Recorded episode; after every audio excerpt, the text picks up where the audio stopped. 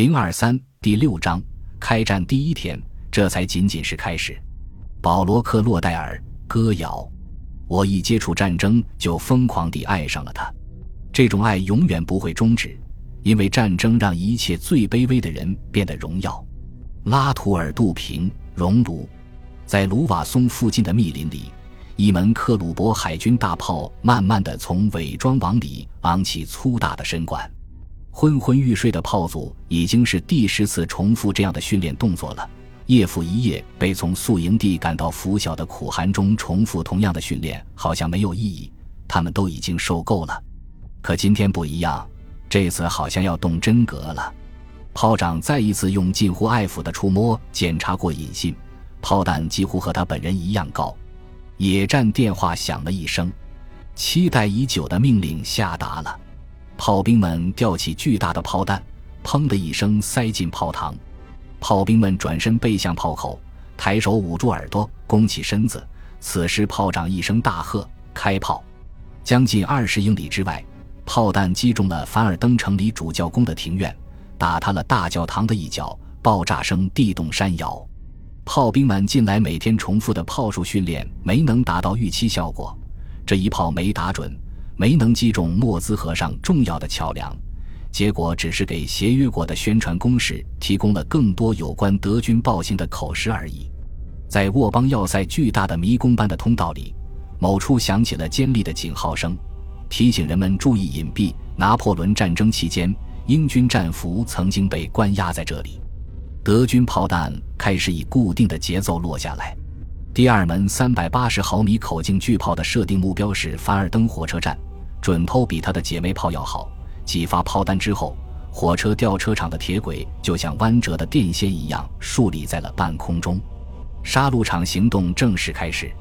在考雷森林里，德里昂中校手下大多数列兵都在熟睡，根本不知道后方遭到了炮击。大概三小时之后，斯蒂芬下士慢慢的醒过来了。他已经四十六岁，绰号叫老爹。他一醒过来，就听见旁边咖啡研磨机发出的令人满意的声响，还有两个人在用那种清晨还没睡醒的模糊声音咕噜着什么，也许在吵架。老爹斯蒂芬从掩体里看出去，这一天跟其他任何一天没什么两样。要说不同，也就是天气要比过去大家已经忍了几周的天气要好得多。不过大家已经谈论了好久，德军可能会进攻。这样一个好天可不是什么好兆头。昨天晚上，一架德军飞机飞越了法军战线，这可是好久以来没出现过的情况，也许预示着危险。不过，类似的预言从圣诞节到现在都没停过，可一直也没真的发生什么。有些人相信这一切都是凡尔登城里那些参谋们编造出来的，就为了让前线那些可怜的大兵们多干点活。斯蒂芬下士正处在半梦半醒之间，这真是个舒服的状态。唯一美中不足的就是冷，他满脑子想的都是起床的困难，还有很快就要轮到的休假。突然，好像整个世界都在他面前崩塌了。正在煮咖啡的两个老兵一下子就麻利地躲进了地下，一边在骂娘：“这帮成成的，怎么就不能等我喝完咖啡再来？”考雷森林里到处充满了四处飞溅的东西，斯蒂芬下士觉得就好像狂风暴雨横扫而来，每时每刻都在加强，而铺路石就像下雨一样从空中掉下来。周围除了可怕的爆炸声，还有二百一十毫米炮弹打断树干、树枝或者把大树连根拔起的断裂声。炸断的树干还没来得及坠落地面，在半空中就又被下一次爆炸抛向天空。斯蒂芬自己的掩体还没遭到炮击，他从这儿以一种着迷的态度观察着德军准确且严谨的炮弹落点，后者就像是花园里浇水的水管，先扫遍了树林前方的一号坐标格，然后沿着溪谷往下扫到第二、第三、第四号坐标格，打到对面的 R 二号水泥碉堡，还有路口，再扫回一号坐标格，每一刻钟这样重复一次。短短两个小时，给人的感觉却像是传说中的永恒。此时，德军炮弹终于向斯蒂芬的连部小世界扫过来了，连着四发重炮炮弹快速袭来，打中了附近担架手所在的掩体。一等义务兵肖勒克曾自豪地吹嘘说出女地上挖出来的四米掩体，一人一米。斯蒂芬惊奇地发现，这四个人居然奇迹般地从土里爬了出来，虽然衣服被扯破了，灰头土脸，可毫发未伤。接着又是一发炮弹，直接命中了斯蒂芬自己的掩体，现场一片狼藉。然而，斯蒂芬的第一反应居然不是庆幸自己能奇迹般的从炮弹底下逃生，他首先想到的竟是老婆花了好长时间给自己织的那顶巴拉克拉瓦头套找不到了，这让他懊恼不已。毁灭性的炮击持续了整个早上，然后在中午突然出现了一个短暂的间歇。考雷森林里剩余的守军以为德军马上要发动进攻了。摇摇晃晃地从掩体里出来，开始占领阵地，这正中德国人下怀。德国炮兵观察员这次总算看清了法军哪些火力点，哪些前线的战壕经受住了二百一十毫米大炮的轰击。于是，德军换了短射程但更精准的重型迫击炮来一个个结果幸存的法军前线据点，而二百一十毫米大炮的任务则改为延伸射击纵深目标。那天早晨六点钟，德里昂离开位于第二道防线上莫蒙的基本指挥所，前往考雷森林的前进指挥所。出发前，他把自己的结婚戒指和一些私人物品交给勤务兵保管。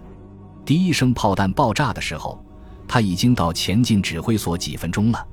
他沉着地下达了几条命令，然后钻进掩蔽部里，并由随军牧师马坦普雷协助做了告诫。马坦普雷牧师战前曾是贝鲁特大学的校长。这时，来自七十二师师部的普佐上尉和三十军的一名参谋正好坐车来到考雷森林，正漫不经心地通过望远镜观察德军防线，然后准备来拜访德里昂。但是炮击一开始，两名参谋军官就改变了主意，抄近道跑回师部去了，根本没来德里昂这里。那天早晨。巴普斯特将军自己也正骑马从布拉出发去视察布拉班特前线。第一批炮弹落下来的时候，他刚走到半路的萨莫尼厄。将军马上向三百五十一团团长贝尔纳中校口述了几道命令，要他向布拉班特的守军发出预警，然后便全速返回了布拉。从莫兹河左岸的马朗库尔到凡尔登以南很远的莱瑟帕尔热。法军全线像考雷森林一样遭到了猛烈的炮击，在维尔森林第五十一师的防区，炮弹落下的速度达到每分钟四十发。在一百多英里外的福日前线，有一名未来将在凡尔登战役落幕时发挥重要作用的将军听到了持续的轰鸣声，他还没搞清到底发生了什么。在凡尔登。可怕的德军远程海军大炮已经严重破坏了法军弹药列车的装卸工作。到上午八点左右，离德军发起炮击还不到一个小时，法军前线旅以下各级指挥部与后方的电话联系已经全部中断。第五十一师的一名旅长组织起一个由传令兵接力组成的临时通信系统，每个传令兵负责传递一百码的信息。如果他能在德军炮火下活这么久的话。后来的几个月，这种不惜人力的做法成为这场战役的标志之一。不过，当时在德军的猛烈炮火之下，这种勉为其难的人力链几乎起不了什么作用。法军的增援部队也没法越过德军弹幕赶赴前线。巴普斯特派去增援部拉班特前线的两个连付出了重大伤亡，直到德军炮击结束才到达目的地。短短两英里左右的路程，花了他们将近八个小时。法军中再也不存在有效的指挥系统，德军的封锁火力比他们自己预期的更加成功。在法军前线后方，那些还没有被密集的毒气弹幕摧毁的法军炮兵，眼睁睁地看着法国步兵的阵地陷入崩溃，但是他们根本无法进行有效的炮兵观察，所以不可能进行反击。少数几架成功突破德军空中掩护的法军侦察机报告说，德军的炮位太多了，根本不可能一一辨认清楚。据说德军炮兵所在的森林正连续不断地喷出火焰。不过，一些法军远程大炮的反击比他们自己想象的要更加有效。